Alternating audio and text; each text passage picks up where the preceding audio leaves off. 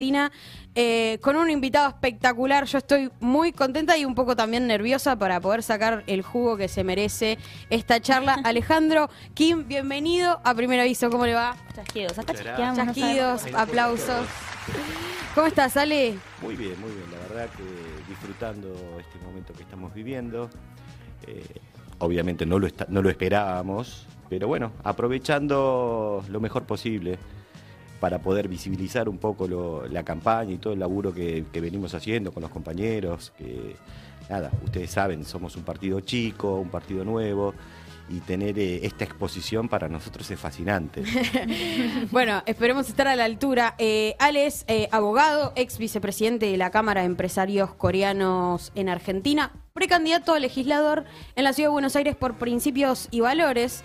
Eh, el partido del señor eh, general, eh, general Guillermo Moreno, sí, general, hay que decirlo así. Sí, de alma sí. Simbólico. Simbólico, sí, Claro. nuestro líder espiritual, compañero. Compañero, compañero compañero. seguro. Ale, eh, nacido en Flores, eh, tu candidatura un poco vino a explotar las redes sociales. Hay algo ahí. Te quería preguntar cuán eh, fanático sos de las redes sociales antes de la explosión. ¿Usabas mucho? Yo utilizaba las redes sociales con mis amigos, tengo muchos amigos en el exterior, así que nada, para comunicarnos, mantenernos al tanto, jugar al Candy Crush. Bien.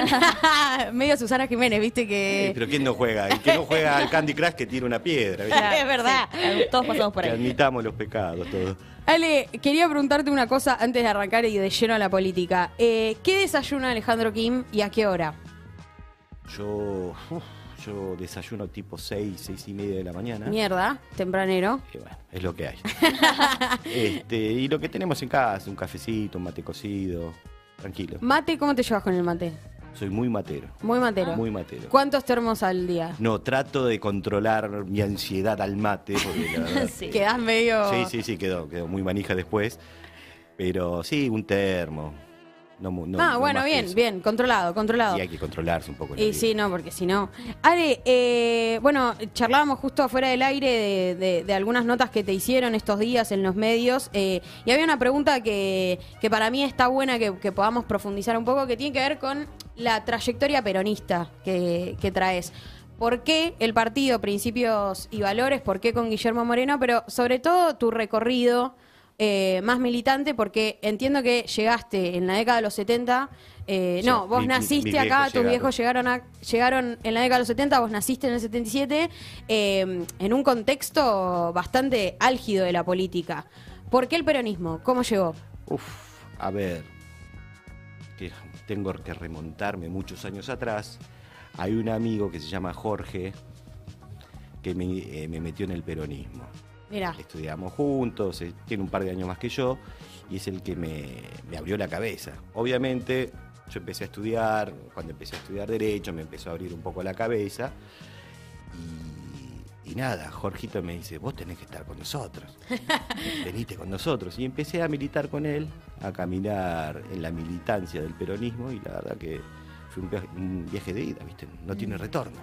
Una vez que vos conoces el peronismo, la grandeza que tiene el peronismo, no volvés más. Nunca dudaste. No, no, no, no, para nada. Y me sentí recontra identificado con el laburo.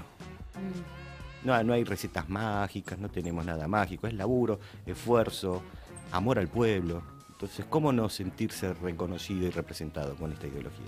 Total. Eh, sí. No, no, eh, yo quería ahondar un poco más sobre esos primeros pasos de, de un Ale más joven, ¿no? Más, eh, bueno, universidad. Digo, ¿cómo se vincula la política con, con tu casa? O sea, cuando vos empezás a conocer el peronismo, digo, ahí con tus viejos, digo, con, o con la misma cultura que supongo que tus viejos eh, te han inculcado. Eh, a ver, en casa de política no se hablaba. Eh, claramente mis viejos, desde que llegaron hasta el día de hoy, se la pasaron laburando, gente muy, muy sana, muy laburante, pero laburaban 18 horas por día. Entonces, ¿en qué momento vamos a sentarnos a hablar de Claro. peronismo? Si teníamos 5 o 10 minutos para tal vez compartir una comida, aprovechábamos para hablar otras cosas. Claro. Cuando les comenté que me, me estoy metiendo, que estaba militando, nada, mi viejo me dijo, sí, seguí adelante, negro. Ya, bien. Sí, sí, sí, sí. ¿Esto en la facultad fue, más o menos? ¿En la de la militancia? No, no, no, no, no. Antes. Ah, eh, eh, más o menos. Yo estudié en una privada, así que no, no, no teníamos centro de estudiantes ni nada. Entonces mi contacto fue, fue por afuera, por mis relaciones, ¿no? Bien. Claro, en el barrio, más que nada. Claro, teníamos un local ahí en Mariano Costa y, eh, este, ¿qué vendría a ser? Bonifacio.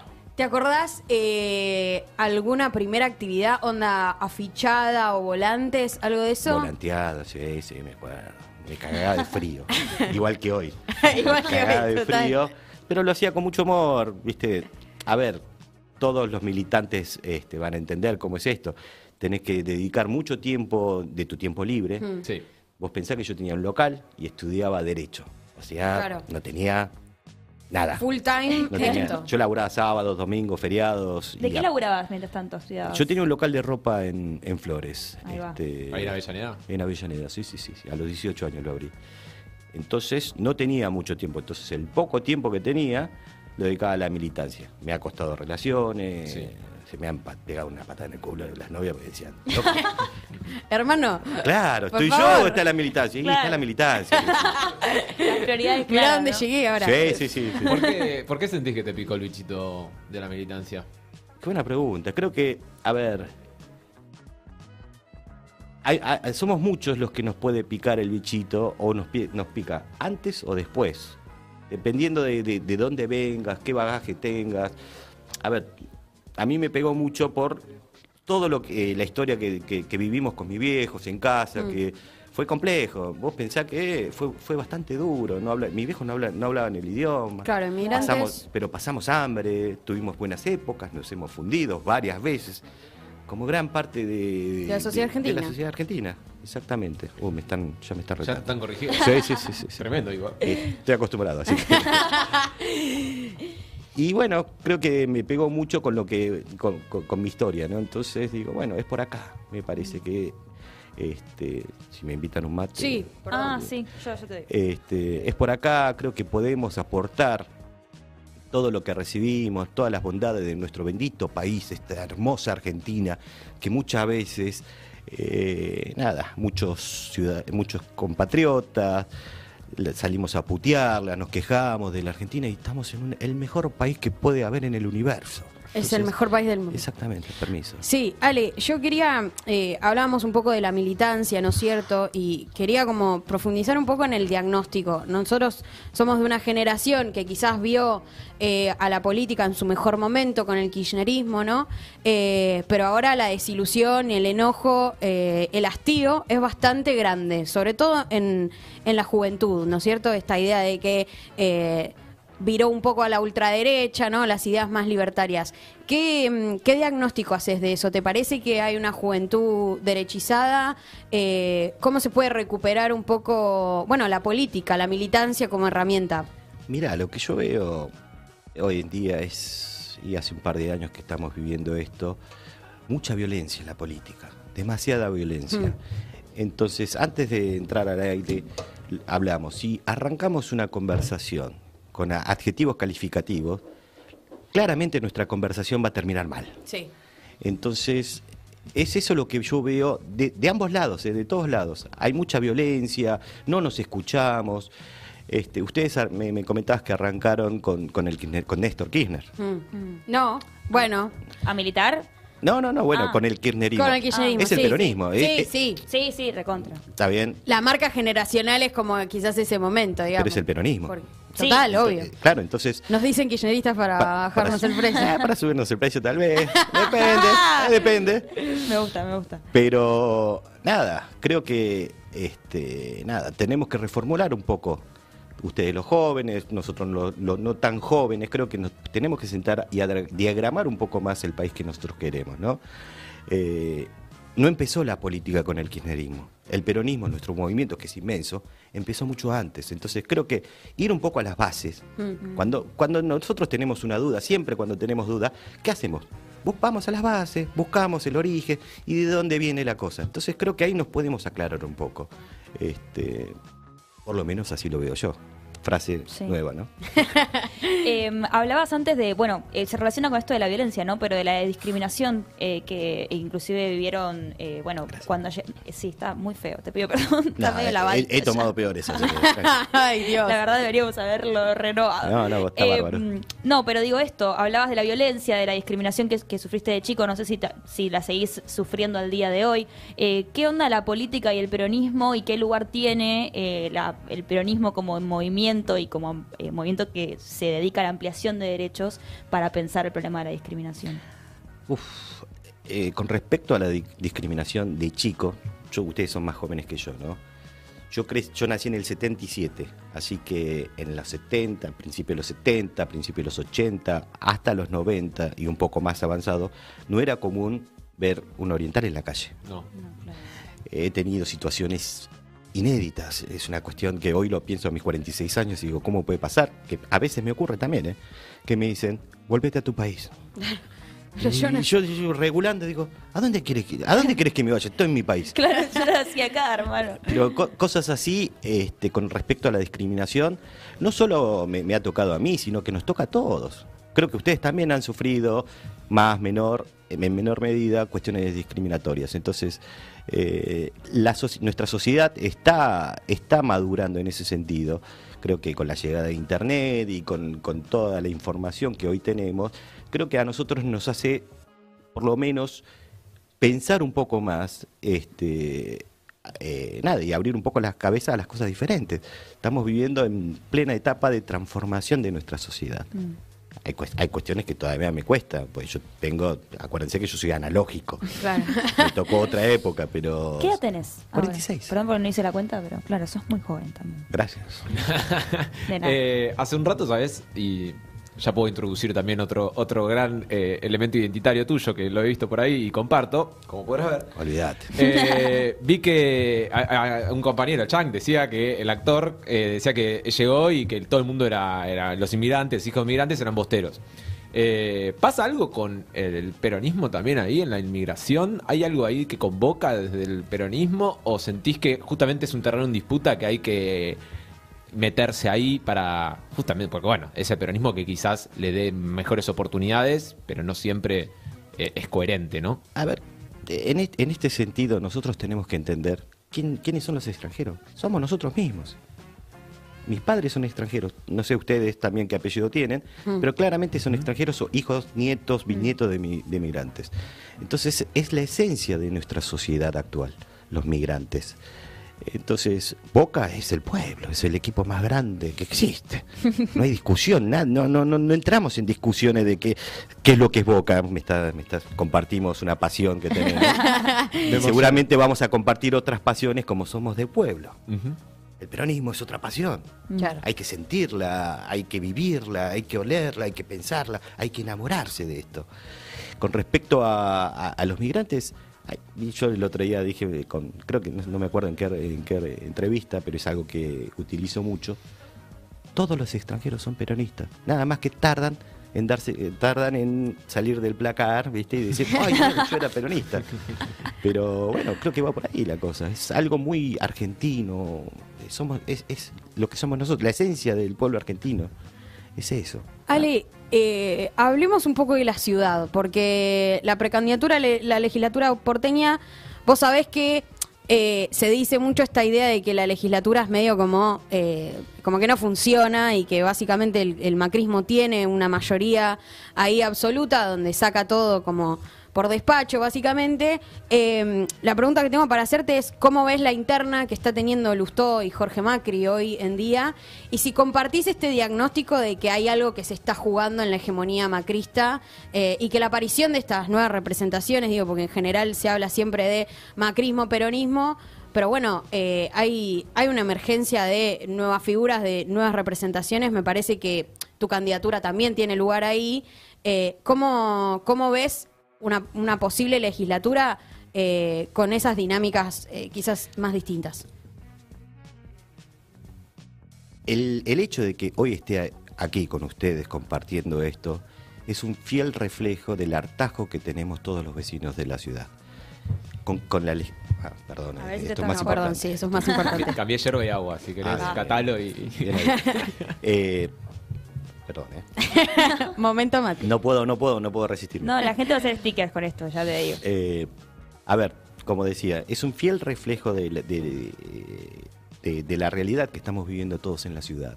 Claramente, si vos ves, como, como mencionaste, un macrismo o el pro, eh, este, el oficialismo de la ciudad que está gobernando, que básicamente no le cambió la vida a la gente. No nos cambió, no es que vivimos mejor ni nada por el estilo. Es más, vivimos peor. En algunos barrios te puedo asegurar que vivimos mucho peor. Y después, el- las representaciones que están en, en- en la legislatura creo que no hicieron eco y no escucharon las necesidades. Entonces, por eso, eh, diferentes espacios nuevos y diferentes figuras nuevas creo que estamos surgiendo para decir, muchachos, por ahí no es, creo que sentémonos, hablemos y escuchemos a la gente y vayamos por, por- por lo, por lo importante, que es darle una vida normal, una vida con certeza, que no haya ciudadanos de primera y de segunda, que tengamos una ciudad lógica y razonable. No, tampoco venimos a, a- ofrecer eh, o a inventar la pólvora. Nosotros creo que ya está todo hecho. Lo único que tenemos que decir es cuáles son las prioridades que tenemos. Entonces, claramente es eso lo que no está reflejando la legislatura como el oficialismo de la ciudad. Estoy tratando de medirme en muchas cosas, porque estamos en un horario, pero bueno, eh, creo que va por ahí. ¿Y Eh, por- che, ¿cómo llega...? eh, Está caliente igual este mate. Sí. A propósito me lo hiciste, ¿no? Sí, sí, sí, para que, para que te encienda un poquitito. Eh, ¿cómo, ¿Cómo llegas, eh, a Guillermo Moreno, a todo esto? O sea, ¿cuándo, cuándo es que Guillermo Moreno entra a tu vida política? A Guillermo lo conozco hace muchos años, muchísimos años, como militante político, que era un- un funcionario extraordinario, una figura, un dirigente de la hostia, que lo sigue siendo, un tipo muy claro en sus ideas. Pero tenemos un amigo en común, hola Eduardo, este, que es muy amigo, es, una, es familia, conmigo, con mis hijos, con mi familia, es, es familia. Y nada, nos fue acercando, eh, es una relación de muchos años y eh, hace un par de meses eh, me convoca Guillermo y me dice, mira, vale, vamos a hacer esto, esta patria, ¿te sumás? Y le digo, sí, estoy donde ne- ne- necesites que esté para apoyar, eh, nada, eh, que podamos exteriorizar esto.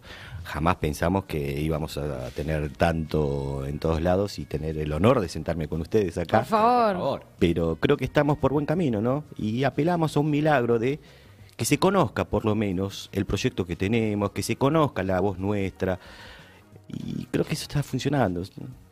Creo que estamos, un pequeño milagro ese que, que yo esté acá con ustedes, así que creo que está funcionando, ¿no? Qué lindo. Eh, yo creo que para cerrar, Sí. eh, te quiero hacer una pregunta eh, para que convenzas a todo aquel que sea porteño y estoy mirando esta nota. Eh, uy, sí, está- está caliente A mí me gusta caliente el agua. Sí, no me di cuenta. La está pasando mal. No, no, no, todo bien. Eh, ¿por, qué, ¿Por qué los porteños te tienen que votar a vos, los porteños peronistas o no peronistas, pero que quieran votar ese tipo de representación y no a los otros candidatos que tiene Unidos por la Patria, por ejemplo? A ver, eh, uf, ¿por qué me, me tienen que votar a mí? Yo vengo a proponer algo diferente, yo vengo a proponer sensatez, yo vengo a poner respeto. Obviamente que hay este, una oferta electoral que pueden elegir por todos, eh, por todos lados y lo, que quieran, pero yo vengo a ofrecer laburo.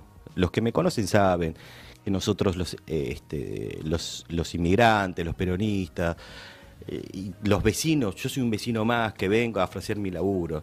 Yo no vengo a armar ni no tengo discursos armados, no, no. E- Es esto, soy una persona simple y sencilla como ustedes. Lo único que me comprometo es a laburar con conciencia.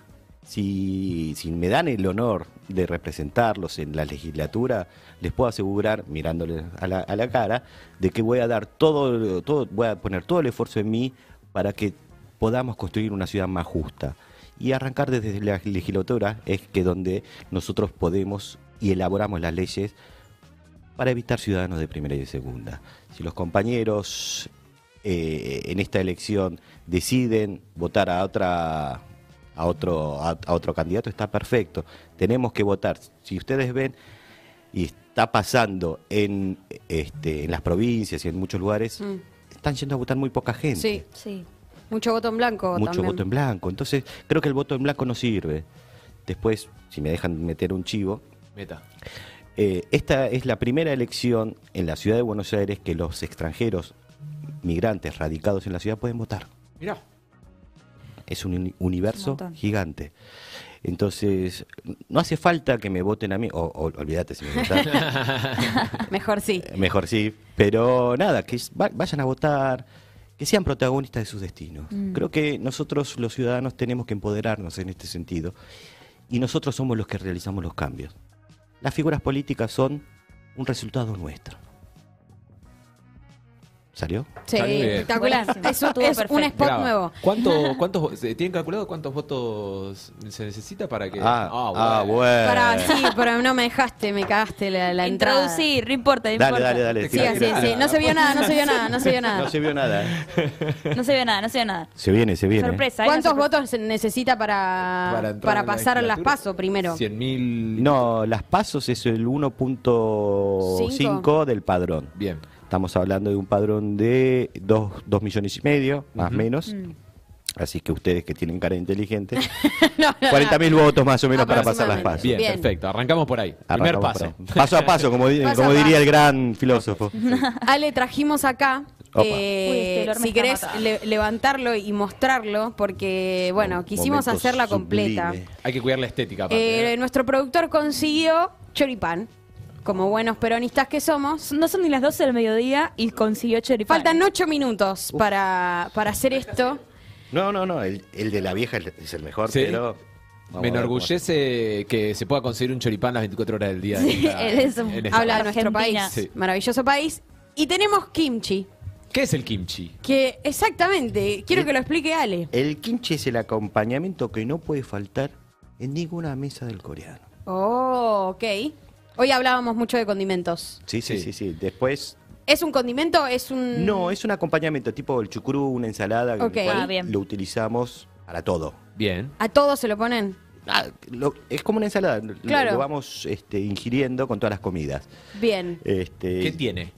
Es akusai, que es primo lejano de la lechuga, de eh, bastante lejano, con ají molido, ajo, fermentado.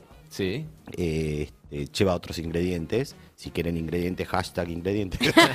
Me encanta. y nada, eh, esto hay, hay muchas. eh, a ver, en Corea es nada, el plato principal y hay estudios científicos sobre el kimchi.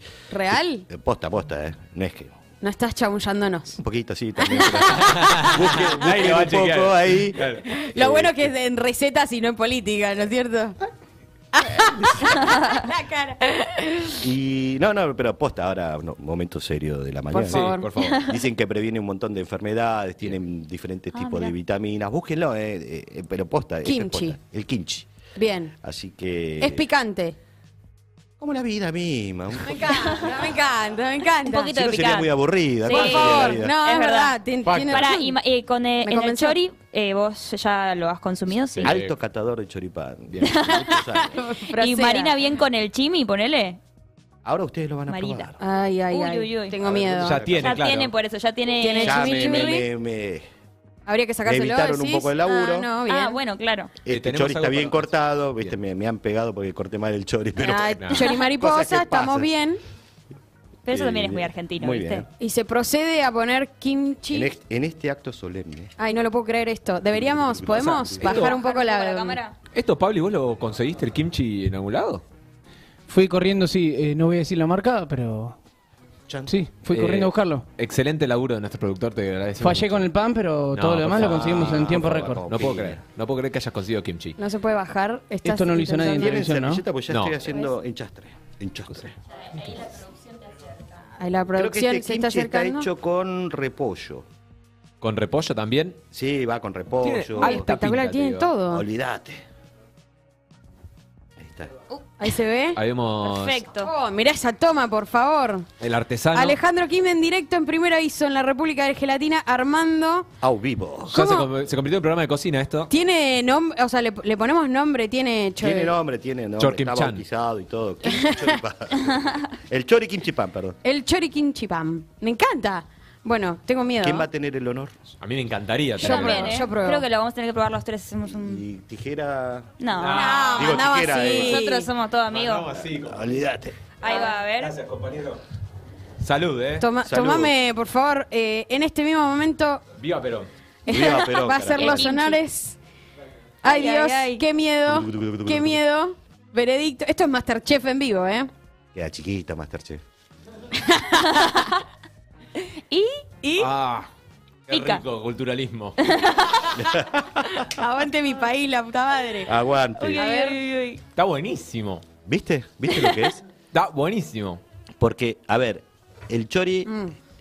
le metes este, chimichurri o salsa criolla o ambas. sí. Yo a veces le meto mayonesa, confieso. Ah, ¿sí? Me han, me han Oh. matado por eso. Polémico. Está bien, está bien, está Es, bien. es muy polémico. Muy rico. Pero es totalmente superior a la, a la criolla. Es como que resalta. Total. ¿Viste? Pero totalmente superior, ¿eh? ¿Viste? Me Son medio encanta. familia igual. Hay una, ¿no? Sí, sí, Hay sí. una son- cosa. Ahora- ahora Ay, quiero- no, está espectacular esto. Quiero probar el kimchi comiendo. casero de Alejandro. Y eh. el de mamá rosa es lo más. Oh, mamá rosa, mándenos. Una kimchi. fenómena, mami.